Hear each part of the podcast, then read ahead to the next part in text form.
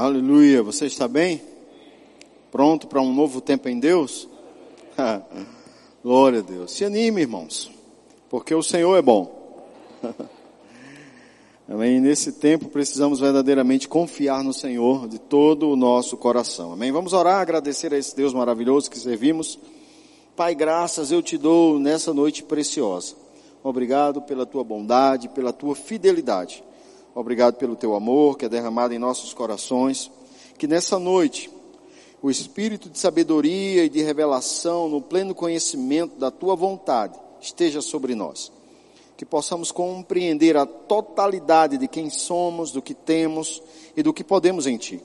Que possamos viver tudo aquilo qual somos instruídos e revelado a viver. Assim eu oro e assim eu declaro sobre nossas vidas essa noite, em nome de Jesus, quem crê comigo diz amém. Aleluia, aleluia. Culto da família. A gente né, veio uma direção no nosso coração. Eu e Célia, nós estávamos conversando. E como foi bom para nós, por anos, estarmos expostos a ministrações direcionadas para a família durante anos.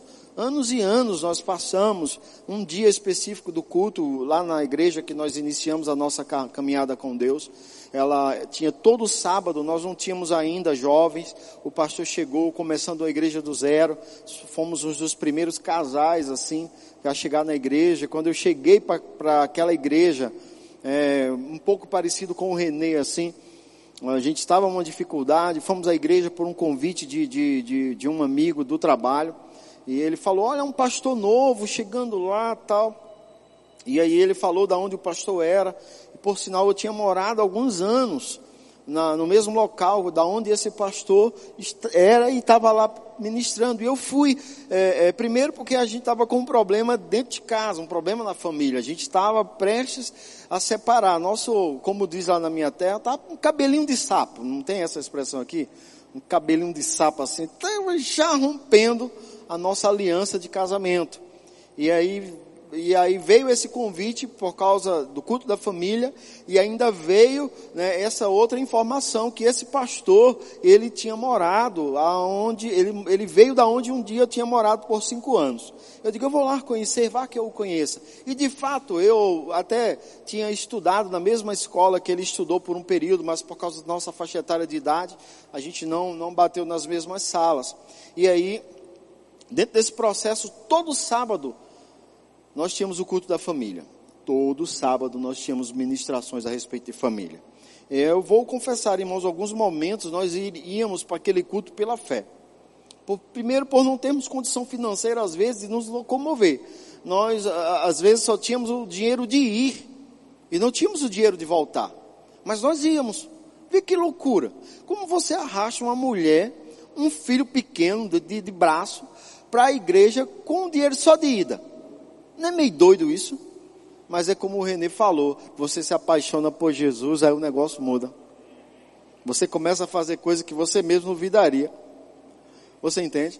Então eu pensei assim em algumas coisas. Se eu fosse dar um título dessa ministração, que na verdade eu já dei, o pessoal da mídia vai talvez colocar aí o título da ministração de hoje.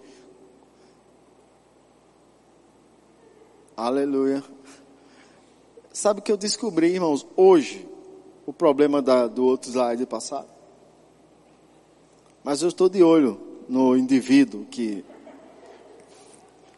fez o negócio. Então, seria assim: como restaurar sua família?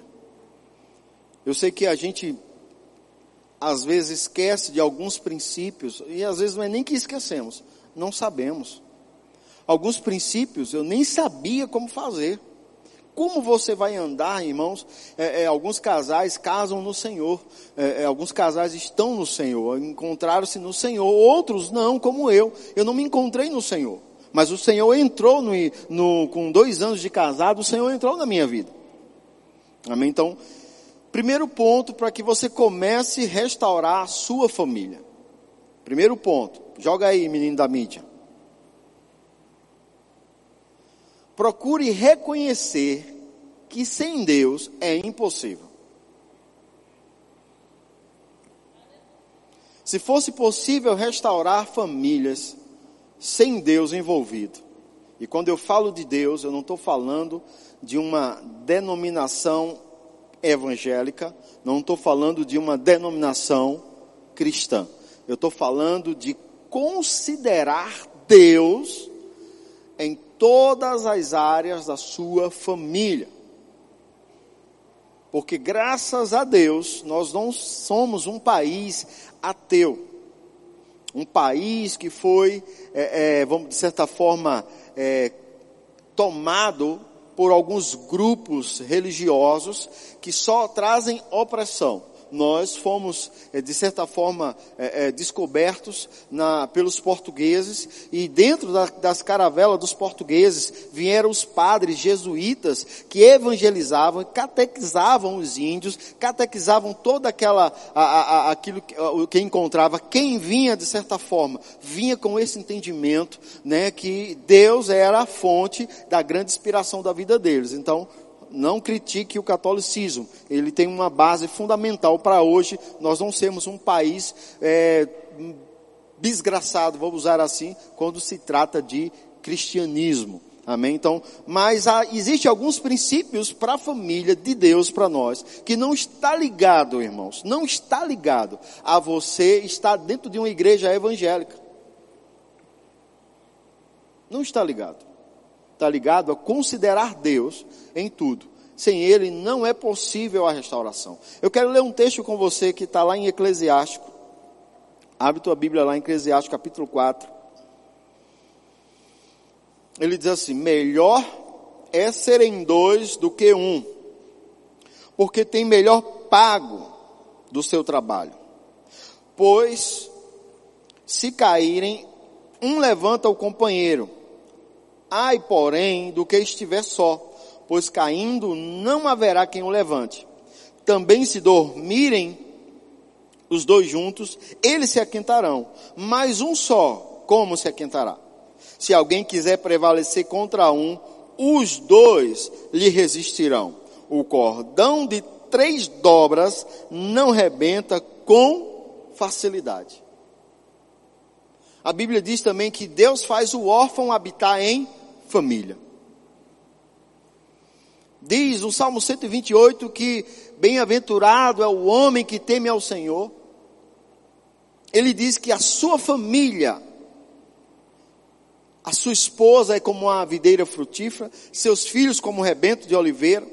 A primeira criação, Deus olhou para o homem e disse: Não é bom que ele esteja só, eu vou fazer uma auxiliadora para ele, para que ela seja auxiliar, capaz, possa estar do lado dele. E aí a gente vê que às vezes nós não consideramos Deus dentro da nossa família. O que seria, pastor, considerar Deus dentro da nossa família? Seria estabelecer um padrão de regras, de prioridades.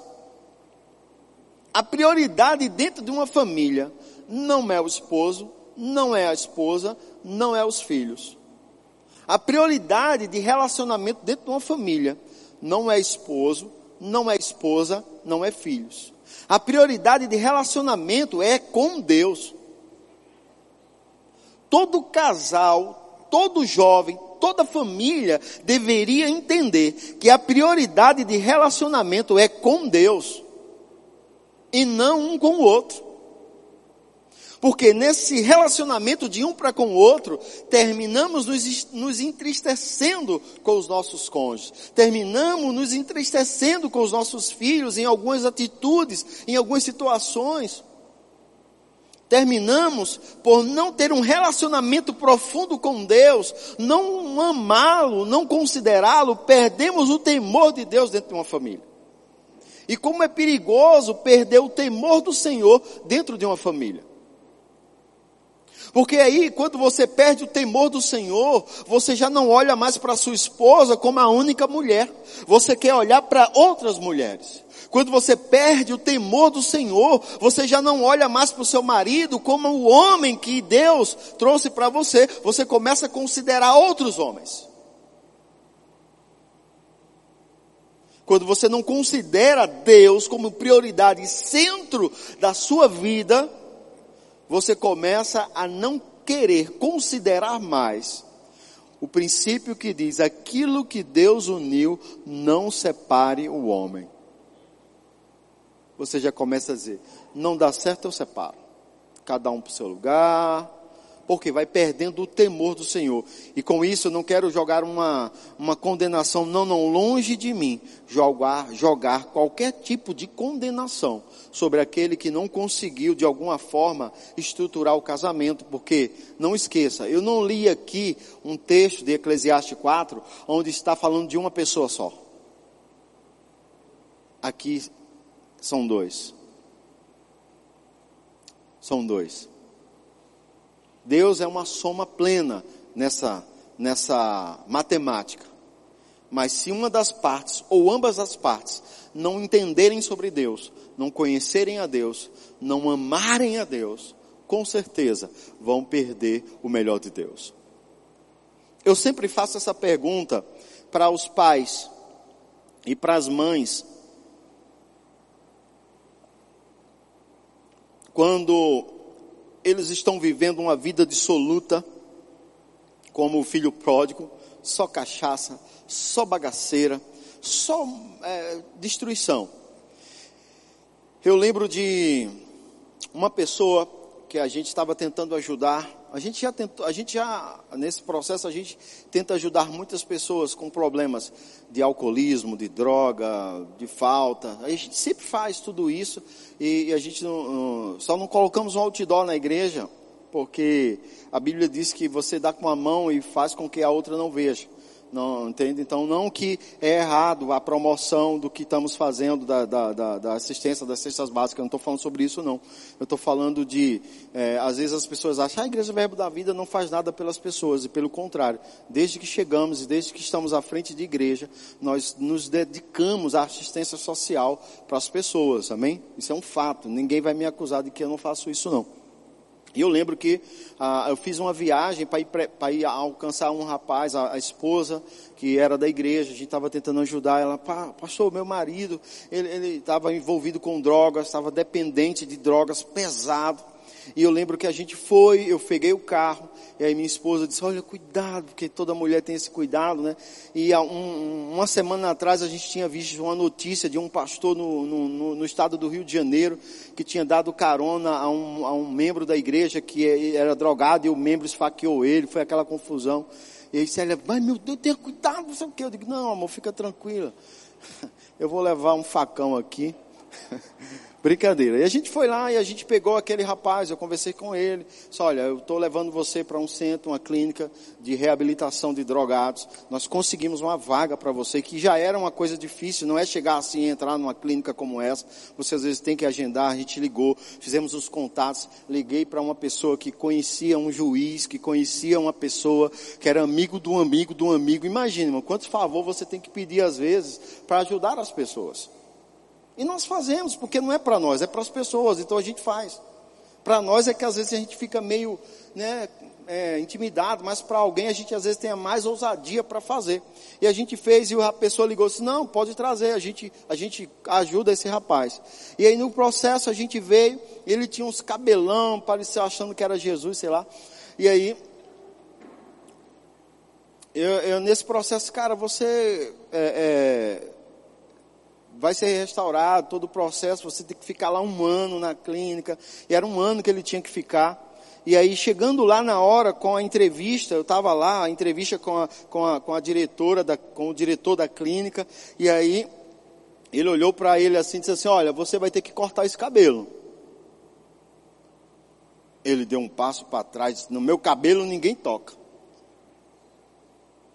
Eu não vou ficar nisso aqui. E antes eu tinha perguntado a ele se ele amava a família dele. Que ele chegou, né, ele deu um beijo na filhinha dele, ele tinha uma filhinha acho, de seis anos, deu um beijo nela e chorou, abraçando, papai te ama, papai te ama. Eu não estou dizendo que aquilo era, era falso, mas ele estava dizendo que, eu, que amava a filha e tal. E eu, eu perguntando, rapaz, você realmente ama a sua família? Amo, amo. E aí ele dentro desse processo, eu fui conversando com ele, eu digo, então, por amor à sua família, faça isso. Quando ele se recusou a entrar na clínica pelo um corte de cabelo, eu disse, tá bom, vamos fazer o seguinte, eu vou levar você de volta. Era treze, eu fui, rodei 300 quilômetros para ir buscar ele. Voltei 300 quilômetros para a cidade onde eu estava. Eu fiquei tão indignado com ele, porque ele não queria cortar o cabelo. Que eu disse, cara, é o seguinte, entra no carro, eu vou te levar de volta. Não, me deixa aqui, não vou deixar você aqui não, que eu não peguei você aqui não. Vou deixar você na sua casa de volta agora. Entra no carro, ele entrou, seu mentiroso. Eu já fui, já fui falando com ele. Você é um mentiroso, safado, mentiroso. Ele olhou assim para mim. Diga que você não é mentiroso. Ele, que isso, pastor? Por que você está falando assim comigo? Digo que você vinha no caminho 300 quilômetros dizendo na minha cara que amava sua família, que amava sua filha, e você fica com uma palhaçada dessa para cortar o cabelo, você fica, você está dizendo que ama sua família, ama sua filha, quer restauração, mas não quer cortar o cabelo para ser ajudado, rapaz? Vá com conversa para outro. Vou deixar você na sua casa e nunca mais ligue para mim. Aí ele, não, então eu vou cortar o cabelo. Já vai. E aí a gente vê as pessoas dizendo assim: Eu amo a Deus. Deus é a. E aí de repente, ele esbarra com uma situação que bate direto com a carne dele ou contra um princípio que Deus reprova. E aí ele decide pela carne, decide pelo princípio que Deus reprova, e aquilo diretamente afeta a família, casamento, de uma forma absurda. Mas ele ainda diz que ama a Deus e que é pior, que ama a família, que ama os filhos. E aí, meu querido, é onde entra considerar e reconhecer Deus acima de tudo. Sabe, a gente fala para pessoas, mas a gente tem adolescentes no culto. E eu acredito que eles são inteligentes o suficiente para entender isso, porque se um adolescente consegue entrar no celular, entrar em sites, né, sabe ler e escrever, eu acho que ele é inteligente o suficiente para entender algumas coisas. Isso serve para eles também. Serve para os jovens, que diz que ama os pais, ou pior, diz que odeia os pais porque os pais disseram não, baseado na, na experiência e no conhecimento que tem, sabendo que aquilo não é o melhor para ele naquele momento. E aí não considera o que a Bíblia fala sobre honrar pai e mãe. E eles estão desconsiderando, primeiramente, a essência de qualquer ser humano que se chama Deus. Porque o mundo está perdido. Porque Deus foi tirado da equação da vida deles. Porque alguns andam na luz, porque trouxeram de volta Deus para dentro da sua equação. Agora, isso se resolve do dia para a noite? É claro que não. É claro que não. Se resolve com dedicação, perseverança. Por quanto tempo? Para a vida toda. Deus não é um, um, um remédio paliativo. Deus não é, irmãos, um antídoto. Deus é uma fonte de vida. Deus não é uma, uma, uma, uma, uma fórmula para resolver problema. Deus é um ser que quer e criou você para ter relacionamento. E se nós não colocarmos Deus dentro da equação, a gente vai ter problema. E aí Jesus disse assim: Você me chama de Senhor, diz que eu sou seu Senhor, mas não me obedece? Diz que me ama, mas nega a minha palavra? Então, irmãos, eu percebo o quanto o temor do Senhor tem às vezes esfriado no coração de algumas pessoas, achando como se Deus não fosse mais real andando de uma vida tão dissoluta dentro da igreja, né, e, e, querendo família restaurada, querendo a vida abençoada, mas estão, não estão mais considerando a presença de Deus no seu dia a dia. Então, quer ter uma vida bem sucedida como família, traga Deus de volta para dentro da sua vida. Não como uma forma religiosa de vir aos cultos, mas com um entendimento real de que a presença de Deus, você não vai para lugar nenhum sem ela.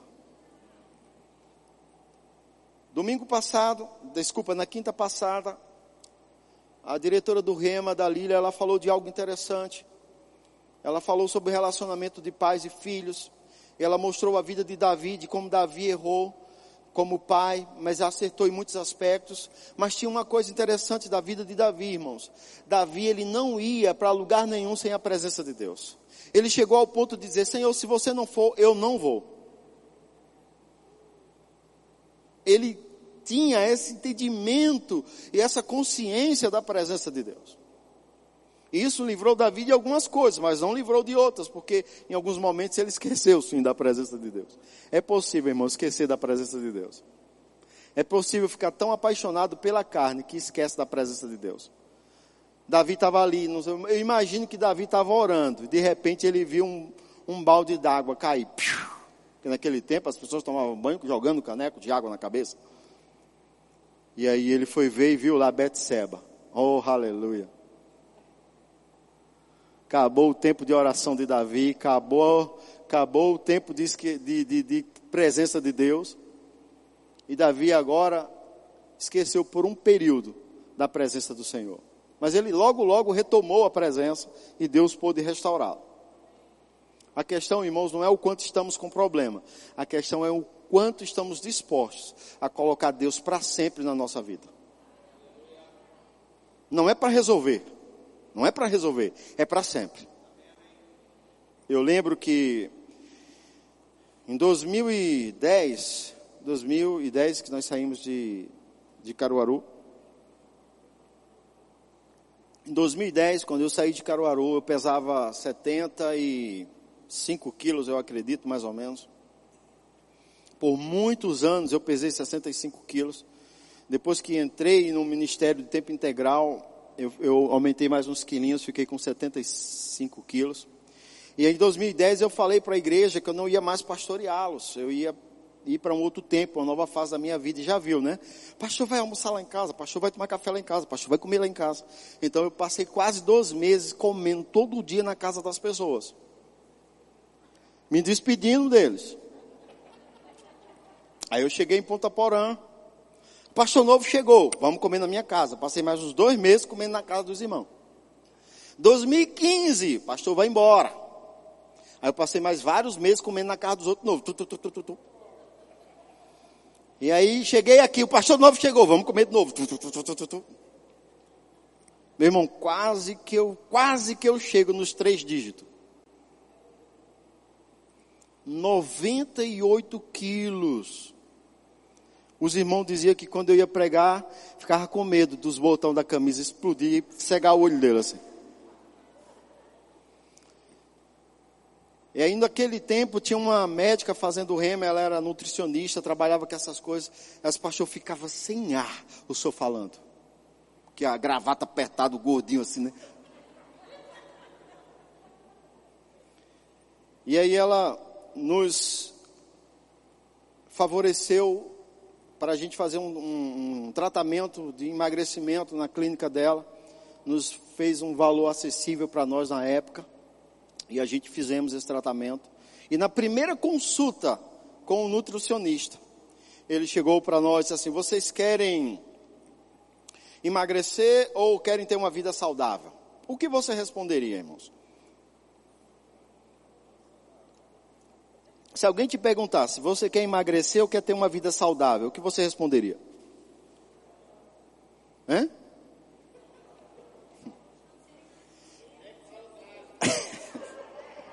claro que nós fizemos como todas as pessoas, nós falamos em emagrecer. E o nutricionista falou, então essa dieta que eu vou passar para vocês é para a vida toda. Eu digo, misericórdia. Está repreendido, Satanás. Como vive só com isso aqui? E aí sabe o que eu percebi? Que de fato era aquilo. De fato era aquilo. E aí ele disse outra coisa que chamou a atenção na época. Ele disse: nunca, nunca se aparte da sua amiga fiel daqui para frente. Eu digo: vai me dar uma amiga fiel? Ele é: compre uma balança, case com ela. Misericórdia. É, compre uma balança e case com ela. Ele falou. E a gente não precisava comprar porque já tínhamos. Tiramos a balança do esconderijo, chegamos em casa, procuramos a balança. porque a balança só era usada, nós compramos a balança, irmão, sabe para quê? Para pesar a mala dos professores. O professor chegava lá em casa, e aí ele não sabia quanto estava a mala dele, porque ganhava uma coisa, comprava uma coisa, comprava outra. Diga, pai, tem que comprar uma balança, porque eles, muitos chegavam no aeroporto, a balança, a, a mala estava acima do peso. Então a balança não era para a gente, era para a mala dos professores. Pregamos a balança, colocamos lá, e aí todo dia você subia na balança. Todo dia, todo dia. Isso desde que a gente fez, faz sei lá, quatro anos, não lembro. Todo dia eu subo na balança. E aí Cara, tem dia que eu só respiro, no outro dia eu estou mais gordo. Aí eu passo um dia inteiro sem respirar. A balança está como uma, uma sinalização. Sabe, irmãos, você precisa ter um norte de colocar Deus na sua vida, para que todos os dias, ao acordar e ao ir dormir, você não esqueça de Deus para nada. Pegue alguma coisa que ele fez, pega um versículo, não estou dizendo que você vai fazer uma tatuagem, não é isso, mas é, coloque na tela do seu celular alguma coisa que te lembre que você pertence ao Senhor. Coloque no teu guarda-roupa, coloque na, no teu espelho do, do banheiro, coloque em algum lugar algo que te lembre que você pertence ao Senhor e que a sua família pertence ao Senhor para que todos os dias que você acordar, você esteja lá estampado, eu sou do Senhor, Ele é o Senhor desta casa, Ele é o Senhor da minha família, sem Ele eu não vou, sem Ele eu não sou nada. Porque quando começarmos a entender isso, o pecado vai ficar muito mais distante de nós do que está agora. Porque temos que ter esse entendimento reconhecer que sem Deus nós não vamos chegar a lugar nenhum. Esse é o ponto número um. São 150 pontos. Brincadeira. Tópico número dois, para você entender. Trate sua família com a palavra. Sabe que Deus, ele não é ausente da sua palavra. Você nunca vai conseguir entender Deus na totalidade se você não conhecer a palavra dele. Veja o que o Renê falou no início. Ele falou, às vezes postamos uma frase nas redes sociais. É, amo, é, como foi que você falou a frase? Nem lembro. Alguma coisa sobre Deus aí. Deus é bom, aleluia, glória a Deus. É muito fácil hoje falar sobre Deus. Mas não conhecemos a palavra dele. E a palavra de Deus, ela é Deus. A Bíblia diz em João capítulo 1, quero abrir o texto lá com você, vai lá para João, Evangelho de João, capítulo 1. Tem gente que diz, ah, pastor, não gosto de ler a Bíblia não, não entendo nada.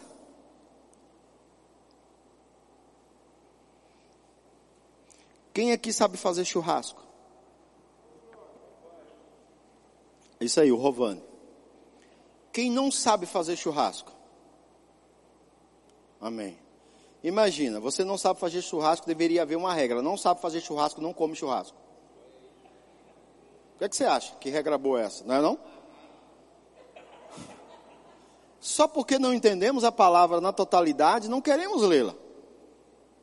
A palavra é o alimento do teu espírito. Você não se alimenta porque você entende tudo sobre comida. Você não se alimenta porque você é um master-chefe.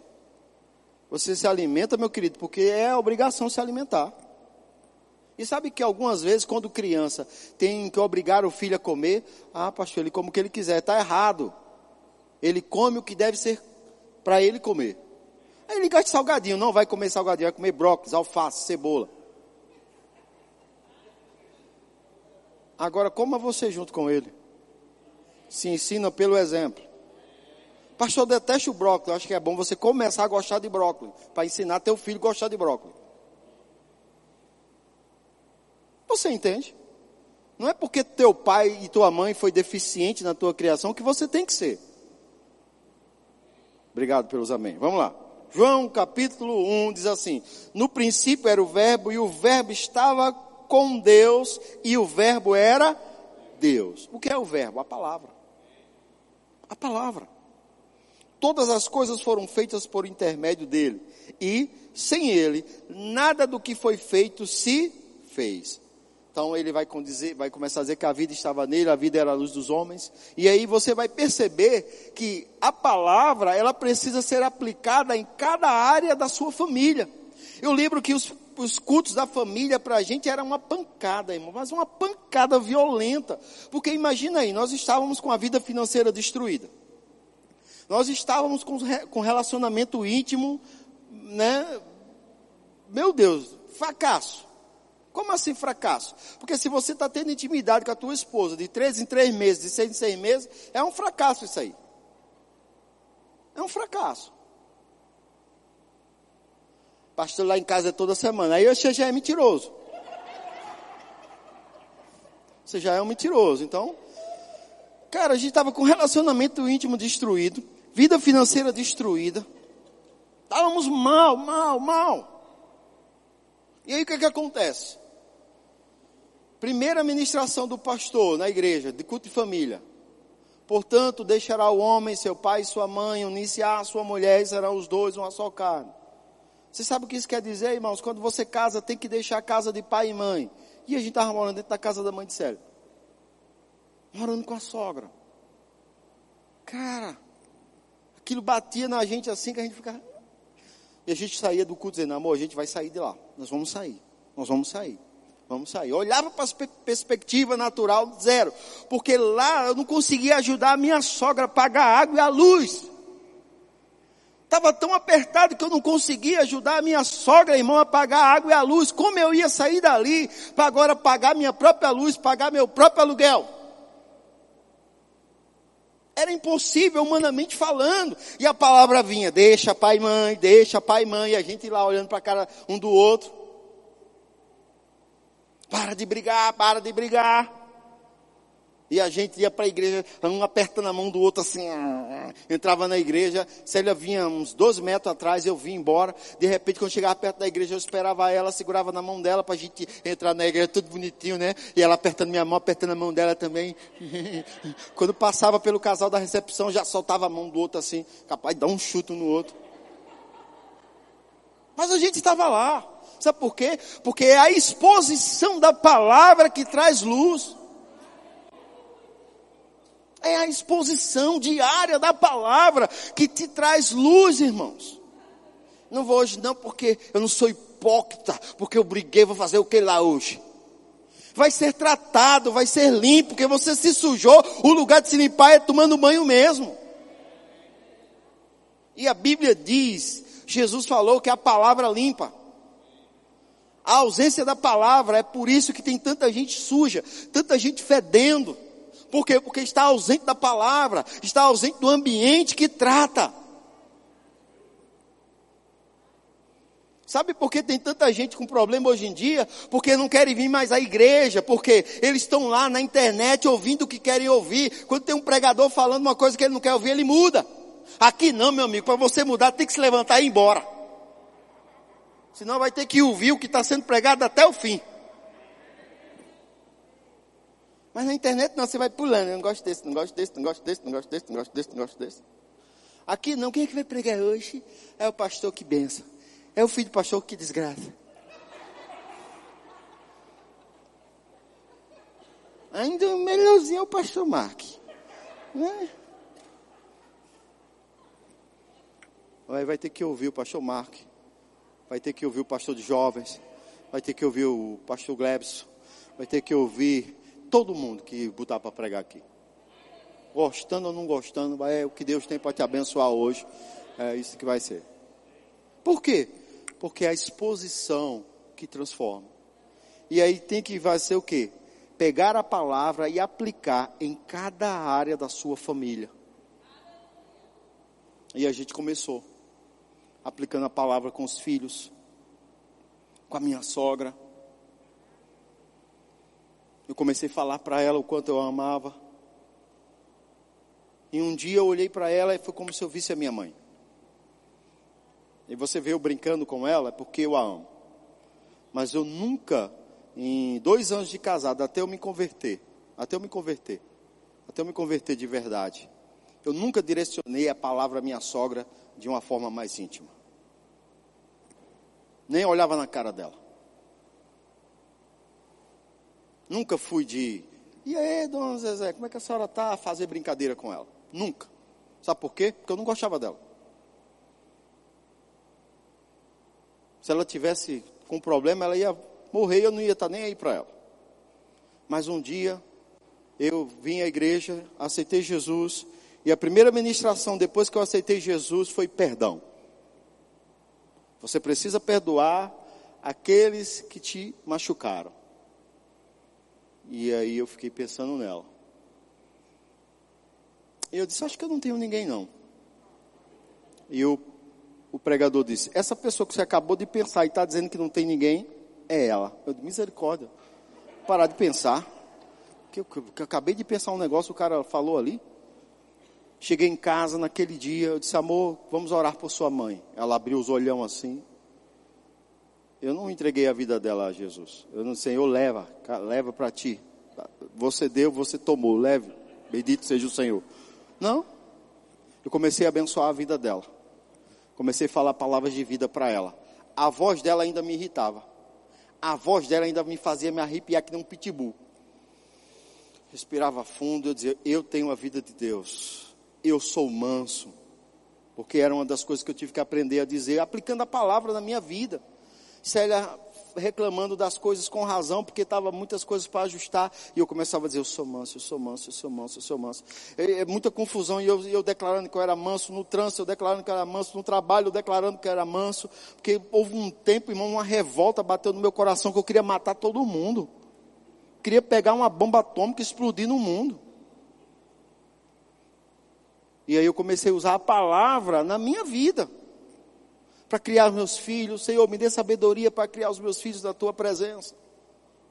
E nós oramos pela minha sogra naquele dia, abençoando a vida dela e a vida de outros parentes que nos faziam raiva também.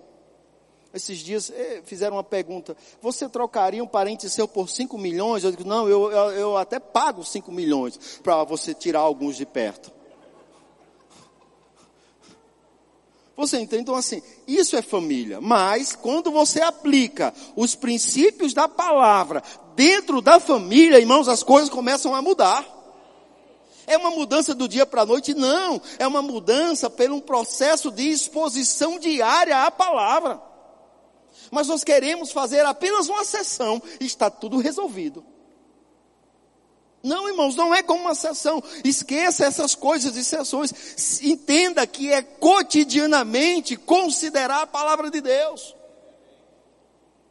Para que em tempo algum nos desviemos dela. O Senhor falou para Josué: medita na minha lei dia e noite, para que tenhas o cuidado de fazer tudo quanto nela está escrito. Então farás prosperar o teu caminho e serás bem sucedido. Veja, para que ele tivesse o cuidado de fazer tudo quanto nela está escrito.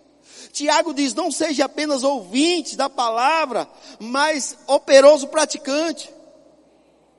Então, irmãos, você precisa no dia a dia gerar o hábito de ler a Bíblia, falar para os teus filhos ler a Bíblia, ler a Bíblia para os teus filhos ver que você lê a Bíblia, entender a Bíblia para que quando os teus filhos vierem perguntar coisa da palavra, você saiba responder, ah, vai falar com o pastor, ah, vai falar com o pastor.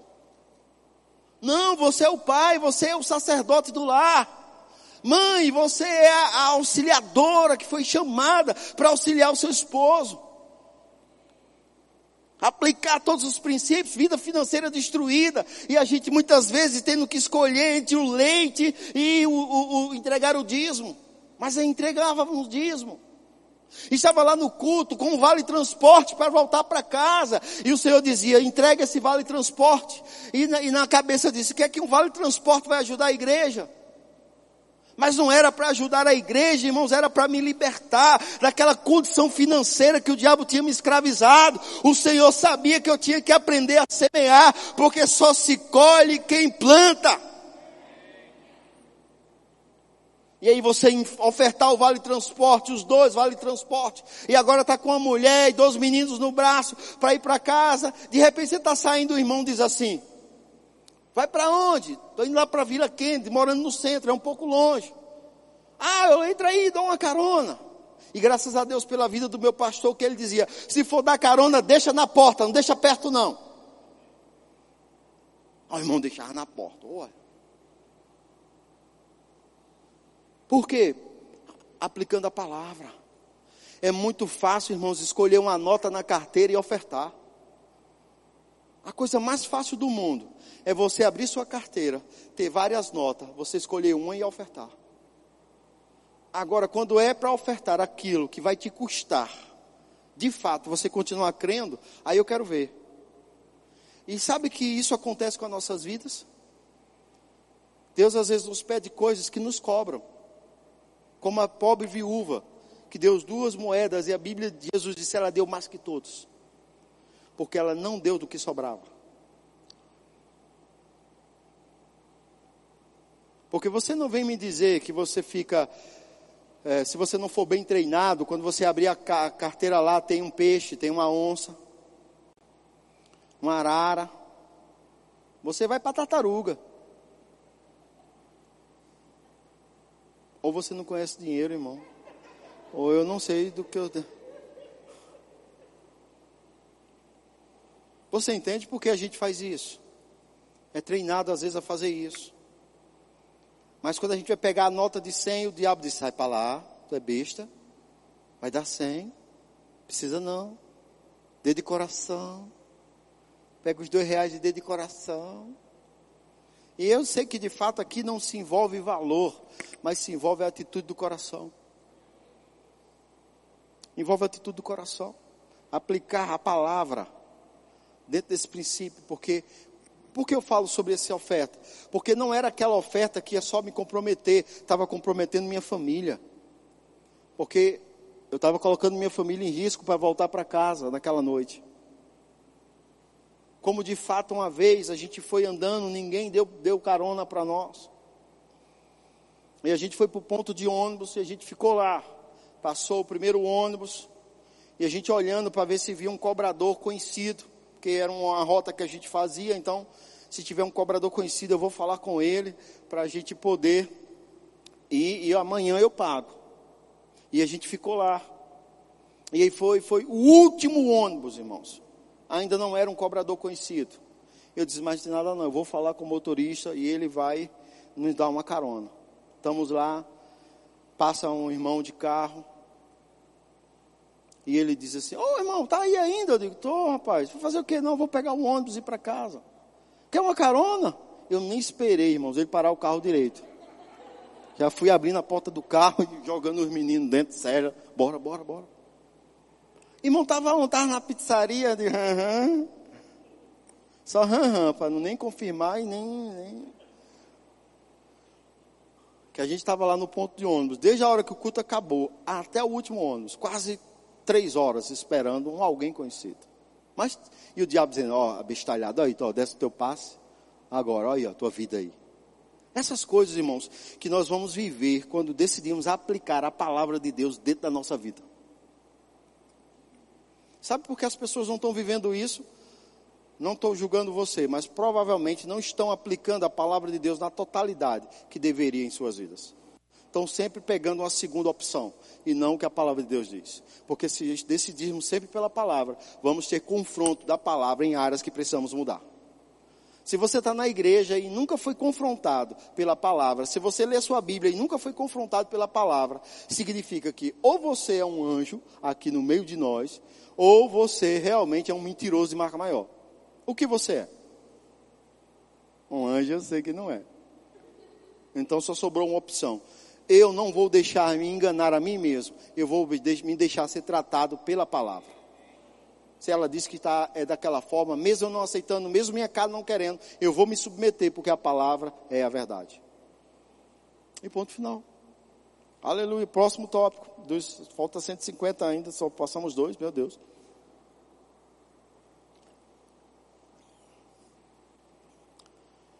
Escolha paz e felicidade no lugar da razão. Sabe, irmãos, eu percebo que muitos conflitos que eu vivi com os meus filhos, principalmente com o meu primogênito, por ser homem, ser líder e, e crescendo, era porque eu queria ter razão, queria fazer ele entender que ele estava errado, onde na verdade eu deveria ter tido apenas paz. Quando eu entendi isso, acabou meus conflitos. Literalmente acabou. Porque eu decidi ter paz e alegria com o meu filho, com a minha filha, com a minha esposa, no lugar de ter razão. Porque adianta você sair com a razão, mas saiu de uma discussão que vai levar, se for com a mulher, vai levar pelo menos 15 dias para tra trazer de volta né, a intimidade. Se não levar mais. Porque as mulheres parece que não entendem o que fala em 1 Coríntios capítulo 7. Sabe que você, mulher, deveria saber de qual é esse texto? que não deve defraudar o marido na intimidade.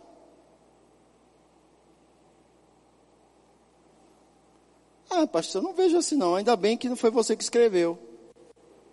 Glória a Deus. Porque se fosse uma mulher que tivesse escrito ali, só namore quando ele der flor, bombom, tarará, barará, parará. Mas a Bíblia fala como um pagamento de uma dívida. Está no vermelho, meu querido? Ou tem saldo positivo? Então, serve para o homem e para a mulher. Ah, pastor, todo indisposto, depois começa a arrumar disposição, meu querido. Tome maracujina, sei lá, sei lá o que você vai tomar. Maracujina é para é para acalmar, né? Não. Tome Gatorade, com qualquer coisa. Tome maracujina não. Senão você, né? Arrume disposição, bora, bora, bora, bora. Vá, vá pagar a sua mulher o que ela está querendo. É, meu querido. Por quê? Porque a Bíblia diz. A Bíblia diz. Ah, pastor, ela não é mais aquela menina que eu encontrei. Você é o rapaz que ela encontrou. Então, meu querido, a questão mesmo aí é você pagar o que está devendo. Se não está gostando do produto depois que está usando há muito tempo, o problema é seu vai continuar com o produto e vai ter que pagar o que está devendo. Ponto final. Você entende como funciona? E aí a gente aplicar a palavra na nossa vida, nessas áreas, em todas as áreas. Vai para a igreja, ah, não quero ir para a igreja hoje. Por que não quer? Porque não quer. Vai assim mesmo. Adolescente não querer ir para a igreja? Ah, vai. Vai, pensa que vai. Aí vinha ficar amurado lá no canto da Bora, vai para a salinha. Aí chegava, estava lá fora. Não, seu lugar é na salinha, bora para a salinha. Adolescente, irmão, que, que moral tem um adolescente? Você entende? E a gente aplicando a palavra, sem, muitas vezes chegou gente da nossa casa. Minha mãe um dia foi me visitar, e olha que minha mãe é raro, irmãos, visitar a gente. Minha mãe, ela só ia na nossa casa em tempos de aniversário. E especialmente no meu nem era dos, dos meus filhos, da minha esposa, era no meu especificamente. Então minha mãe nos visitava uma vez por ano. E ela nunca veio aqui para essa região. Nem toda mãe tem o mesmo exemplo. Segue o mesmo exemplo. Deveria. Quem tem ouvidos, ouça o que o Espírito diz à igreja. Brincadeirinha. E um dia minha mãe chegou e era perto da hora do culto. E eu disse, mãe, a gente vai para a igreja, a senhora quer ir? Não. Eu digo, então mãe, fique aí, à vontade, está aí a casa, fica à vontade. Eu estou indo para a igreja, quando eu voltar, a gente conversa. Misericórdia. Eu não faria um negócio desse nunca na minha vida. Sabe por que você não faria? Provavelmente você não estava vivendo o nível de problema que eu estava vivendo. Se você tivesse vivendo o nível de problema que eu estava vivendo e tivesse com o preço e soubesse o preço de pagar, você pagaria. Mas sabe por que não paga? Minha esposa sempre diz isso. Não sofreu o suficiente quando nós aconselhamos uma pessoa na palavra que ela não quer pagar o preço, que ela não quer viver aquilo. Minha esposa sempre diz: amor, ele não sofreu o suficiente ainda. Deixa sofrer mais. E é uma verdade. Porque só você e eu sabemos a importância de pagar o preço, irmãos, de estar na palavra. E aí o que, que acontece? Em muitas situações nós decidimos é estar em paz um com o outro. E não quem tem razão. Quem está certo, não importa quem está certo, a gente vai ficar com, com, com a paz e com a alegria. E aí muitas discussões cessamos antes que elas começassem. Muitos problemas paramos antes que eles tomassem proporções desnecessárias. Por quê? Porque estávamos vendo que aquilo era mais tribulação para impor a razão. Para impor quem está certo. E vive uma briga dentro de casa, de cabo de aço, quem está certo, quem está errado. E o marido puxa, a esposa puxa, e o filho puxa, e está aquela confusão. Por quê? Porque estão querendo reconhecimento. Eu estou certo, tá vendo que eu estava certo? Irmã, de que adianta você bater na, nos peitos e dizer que estava certo, tua família está sofrendo? Hein, cabeção, de que adianta tu bater no peito e ter a razão e tua família está sofrendo? Eu não estou dizendo que você vai abrir mão da palavra, não estamos falando disso. Estamos falando de você ter percepção, de perceber a hora de parar uma confusão, de parar uma briga, de parar uma discussão. de ter problema. Ah, não gosto. O homem chega em casa, vê se as coisas estão sujas. Ai, meu Deus. Às vezes a mulher está lá, uma vez eu lembro, irmãos, eu já fui malvado. Eu já deixei Célia três ou quatro vezes, deixei Célia, porque eu chegava do trabalho, apressado, já tomava um banho, já colocava roupa, Bora, bora para a igreja, bora, eu queria que ela tivesse pronta. E eu dizia, tu passasse o dia todo em casa, não fizesse nada. E ainda me atrasando, eu passei o dia todo em trabalhando. E tu me atrasando para ir para a igreja. Vai ficar, e eu ia embora. Todo espiritual.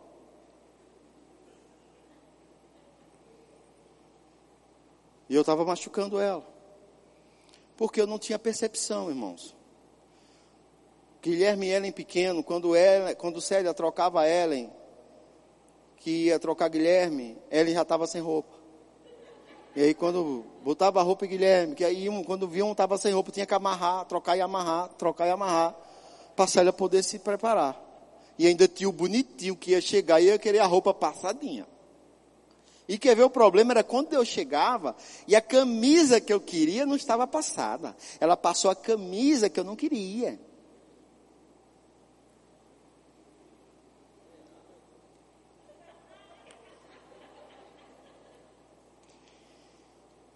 E aí lá vai Célia, passar aquela camisa, e eu lá, vai, a hora, estou na escala hoje. Não sei da sua vida, não tenho nenhuma câmera na sua casa. Estou falando da minha vida. Isso sou eu, não é você. E aí, rapaz, sabe uma coisa? Estou nem aí. Se chegar, tiver comida, se não tiver, eu decidi relaxar. Não ligar mais para essas coisas. De se tenha comida, se não tivesse, eu ia, fritava um ovo, fazia qualquer coisa tivesse a roupa, se não tivesse passado, eh, claro que eu procurava não ir com camisa amassada, porque parece que dá a entender que a mulher é, é, é relaxada. Às vezes, se ela passava uma camisa, eu pegava a amassada, porque eu, eu tenho uma, uma, percepção muito grande nessas coisas. E aí eu pegava a camisa amassada. Por que você pegou essa amassada? Tá, tá bom, vou trocar. E aí trocava, botava os botões assim, chegava, estava né, camisa torta. E ela me arrumando, cuidando de mim, cuidando dos dois meninos.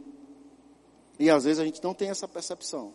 A mesma coisa acontece do outro lado. Às vezes o cara está lá estressado, brigou no trabalho por alguma coisa. Um dia eu cheguei, irmãos, um dia eu estava eu tava tão furioso que eu queria, naquele dia eu queria pegar o meu gerente e, e esfregar a cara dele no chão assim, várias vezes assim, ó.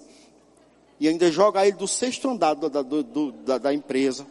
Aquele dia eu eu troquei até meu horário de almoço. Eu disse, olha, hoje eu vou almoçar de 11 horas. Seu horário é de uma. Eu digo, eu quero ver você ou qualquer pessoa me fazer ficar mais um minuto aqui. Estou indo almoçar agora. Aí cheguei em casa e ela já estava. Rapaz do céu. Eu disse, cala a boca. Aí ela saiu e bateu a porta do quarto. E ela sabe, uma das coisas que me irritam é bater porta. Não sei porquê. Não, hum, hum, se quiser fazer um estudo profundo, me inscreva na NASA, mas eu não vou saber porque eu não gosto quando as pessoas batem a porta. Não sei. Rapaz, eu entrei no quarto, ela estava deitada na cama, se balançando assim.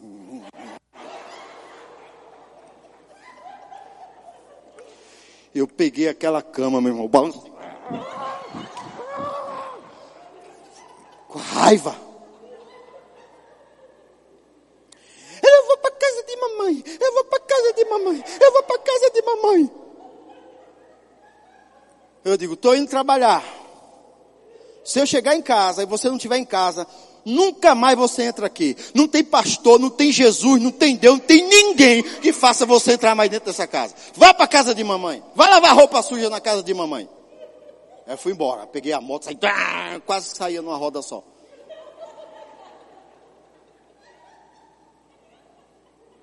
Cara, foi, você tá rindo porque não foi você. E aí eu tô lá na empresa, tava ainda batendo nas coisas, tá, tá, tá, tá, tá. Gilmar, telefone para você. Aí eu, quem é? É um tal de Isaac aí. Eu digo, Isaac? Era o meu pastor. Eu digo, meu Deus. Aí eu, alô? Tudo bom, pastor? Mais ou menos, tio. Que hora sai do trabalho? Eu, ah, eu não sei. Faz o seguinte, vê aí que hora tu sai do trabalho. Aí eu, eu acho que às 18 horas. Que hora chega em casa? Às 7 horas eu estou em casa. Pô, 7 horas eu vou estar lá, quero conversar uns negócios contigo. Célia ligou pra gente. Fiquei pensando, quase não consigo trabalhar mais naquela tarde. Graças a Deus pela sabedoria. Aplicando a palavra. Sabe o que Célia estava aplicando a palavra? A Bíblia diz que na multidão de conselho há sabedoria. Ela não podia se aconselhar com a mãe dela, não podia se aconselhar com os vizinhos. Quem era a única pessoa madura que poderia aconselhar ela e que estava dada por Deus para aquele tempo na nossa vida? Era o nosso casal pastoral. Ela não ficou pensando, e o meu marido, se ele perder a posição dele na igreja? Porque nesse tempo eu já era pastor de uma congregação. Você acredita, irmão? Eu já estava no treinamento pastoral, à frente de uma congregação. Como pode? Célia poderia ter pensado: não vou falar nada, porque o pastor pode tirar o meu marido, ele vai ficar com mais raiva de mim ainda. Mas, irmão, essa coisa é uma tolice de você acumular problemas e, e, e, e piorar uma situação onde às vezes é só uma simples extração.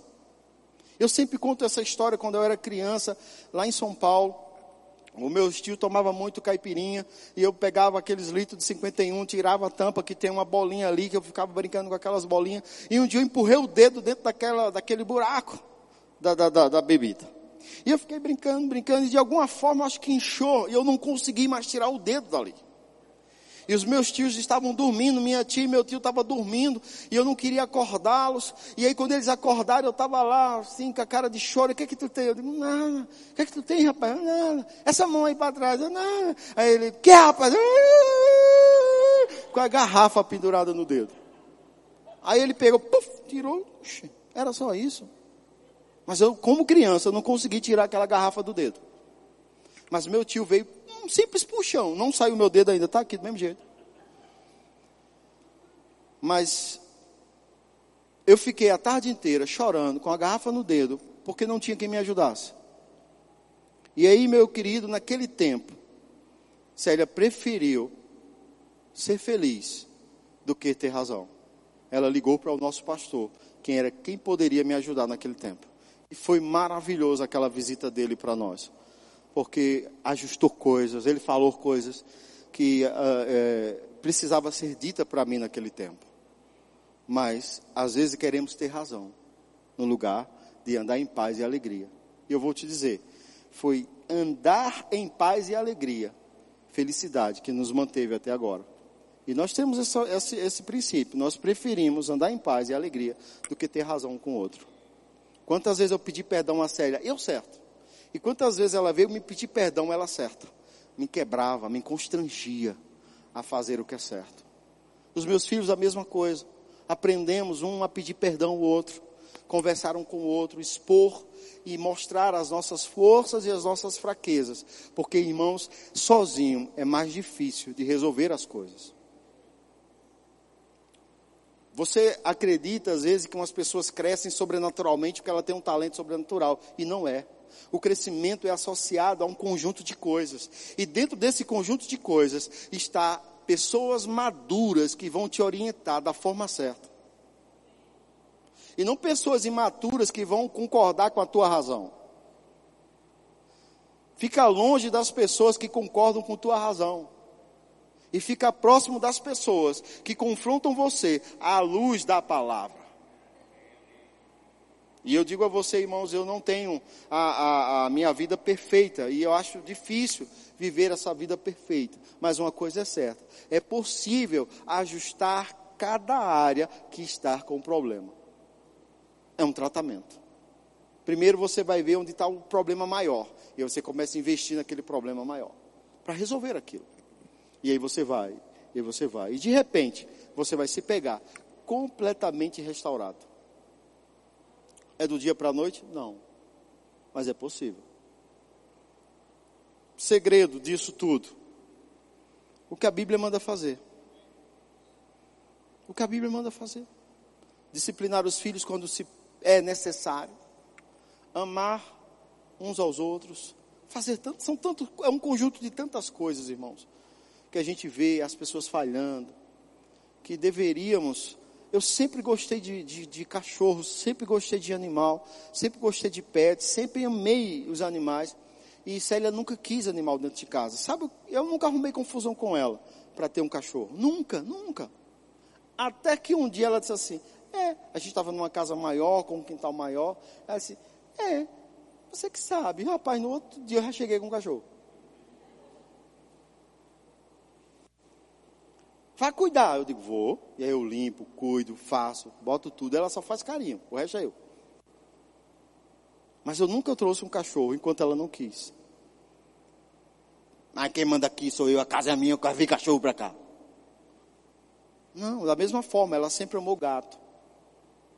Sempre gostou de gato. Tinha um gato com o nome de Ana Muriel. Eu chegava, o gato estava se esfregando nela, que dava uma raiva. Eu dizia, amor, vá pegar água para mim. Ela ia, eu olhava para o gato e dizia, pichando, vai embora. Ele ia, ele era obediente.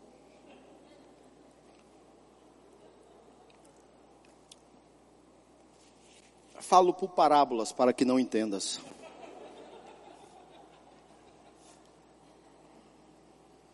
Mas aí ela não, nunca pegou um gato. Porque eu disse, o cachorro eu cuido, mas se você pegar um gato, Pense que quem vai cuidar é você em cada coisa. Caixa de areia, tudo é você. Aí ela, não, não quero. Eu digo, ah, não quer não. E aí a gente decidimos, irmão, sabe, ela não gosta de algumas coisas, mas às vezes ela vai, só para me agradar. Eu não gosto de algumas coisas, mas às vezes vou, só para agradar ela. Por quê? Porque é família. Eu não quero ter razão, eu quero ser feliz. E quando você entender isso, esses três princípios simples, parece coisa do outro mundo, né? Ah, mas não é. Eu nem vou falar de muitas coisas, porque aí você tem, né? Só três coisas você consegue decorar para praticar. Saiba que só Deus, dentro da sua família, vai poder te ajudar. Só a palavra dele, praticada no dia a dia, vai poder restaurar você. E só reconhecendo que a razão, ela às vezes é inimiga de Deus e da palavra, e ela não é a chave para tudo, mas deixar que a felicidade e a paz reinem dentro de uma família ainda é a melhor coisa. Então vale a pena, amém? Vale a pena, às vezes, você descansar no Senhor sobre essas coisas. Claro que alguns conflitos não se aplica a ter razão, se aplica realmente a praticar aquilo. Amém? Talvez um adolescente queira usar essa palavra para forçar você a deixar ele ficar em casa, onde na verdade não é, ele tem que vir mesmo. Amém? É, ele tem que vir para a igreja mesmo, não tem jeito. Às vezes querem usar algumas coisas que as pessoas são muito, muito espertas com relação ao que se trata do seu benefício próprio.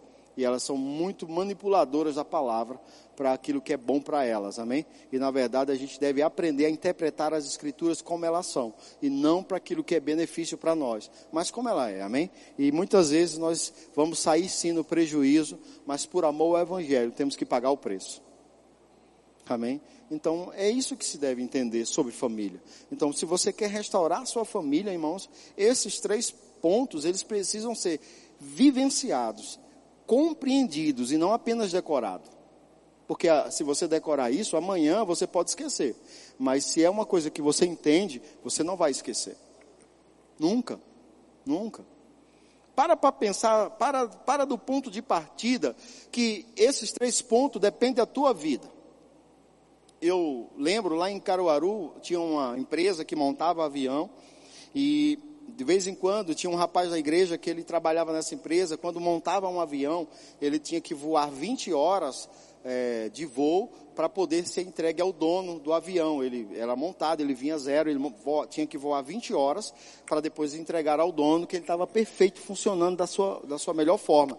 E vez ou outra ele me chamava para um desses voos de, de, de, aprimoramento de 20 horas, né? E eu ia lá, ficava lá na grande expectativa para voar com eles lá. E era esses, esses monomotor, né? Esses aviões pequenos. É, e aí eu lembro que um dia a gente estava para entrar na aeronave já, quando alguém ligou para ele, e aí ele voltou, foi lá dentro, aí ele atendeu o telefone, quando ele volta, ele vai fazer a, o, o, procedimento que um piloto faz para entrar numa aeronave. No caso do monomotor, ele checa a hélice, se a hélice está funcionando, checa se a hélice está segura, checa o, a, a torneira de gasolina, de combustível, faz alguns procedimentos no pneu, nas asas, para subir no avião. E aí ele já tinha feito aquilo e o telefone tocou e ele voltou. Quando ele retorna, ele faz o mesmo procedimento de novo. Eu disse, cara, tu não já fizesse isso? Ele, fiz e me ausentei da aeronave. Eu não sei o que aconteceu aqui. Eu digo, cara, não mexi em nada não. Ele disse, eu sei que você não mexeu, mas possa ser que se eu não me, se eu não me treinar a fazer isso, possa ser que um dia eu saia de perto da aeronave e quando eu voltar, alguém possa ter adulterado esse avião e lá em cima não tem como consertar. Eu parei para pensar.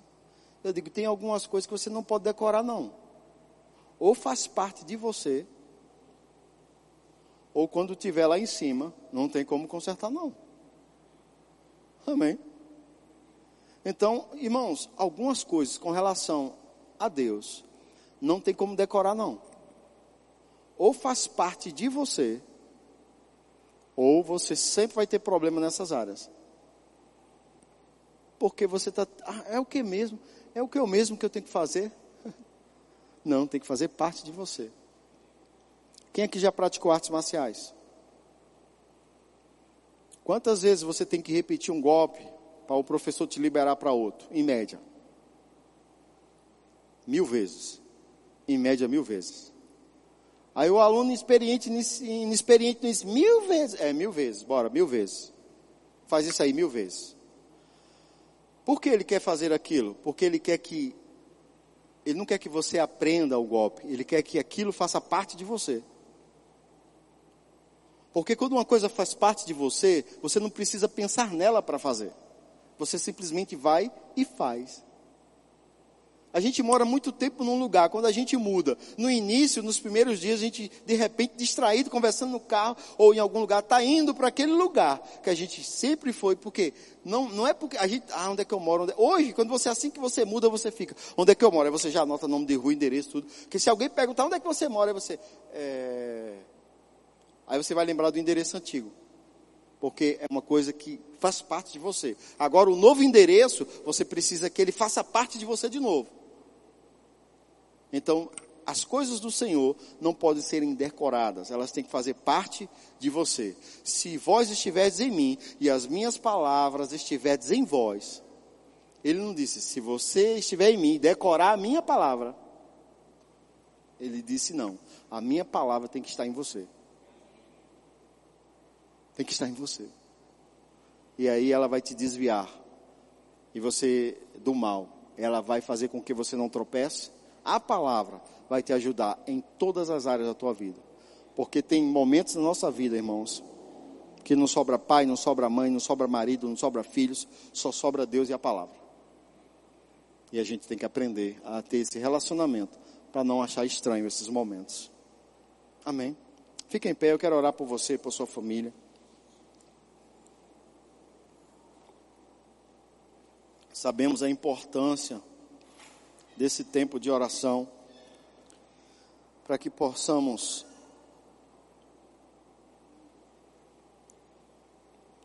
viver uma vida plena no Senhor. Pai, em nome de Jesus, Eu oro por cada família aqui, cada jovem, adolescente, casal, solteiros. Eu oro para que a luz da tua palavra resplandeça sobre nossas vidas e que possamos compreender a totalidade dessas verdades, para que possamos ser plenos em tudo o que você nos chamou. Queremos correr com perseverança a carreira que nos está proposta, correndo firmemente, olhando para o único autor e consumador da nossa fé, Jesus. Assim eu oro abençoando cada família dessa igreja. Eu declaro os olhos do entendimento deles abertos. Espírito de sabedoria e de revelação vindo sobre eles em nome de Jesus. Eu oro também, Pai, por aquelas famílias que, de certa forma, esfriaram, tropeçaram, fraquejaram na fé. Eu oro para que você, Senhor, os levante. Que você possa, Pai, tratar com eles. Que Cristo possa ser mais uma vez gerados dentro do coração deles. Que eles possam retornar ao primeiro amor que tem por você. Eu declaro em nome de Jesus. Famílias que estão aí perdidas, se encontrando novamente com a tua palavra, em nome de Jesus. Assim eu oro e assim eu creio, em nome de Jesus. Quem crê comigo diz amém.